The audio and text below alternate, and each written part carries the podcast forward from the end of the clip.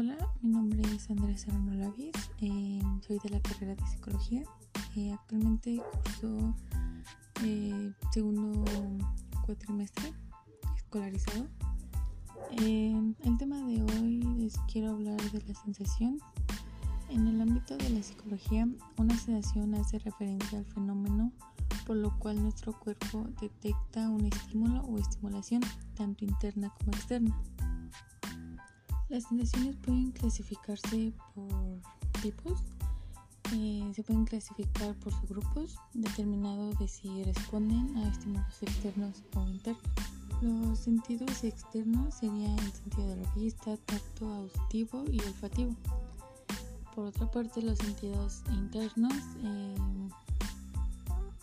incluyen el senestésico y el kinestésico. Un ejemplo de un estímulo externo puede ser una caricia y una, un ejemplo de una sensación interna puede ser el dolor de cabeza.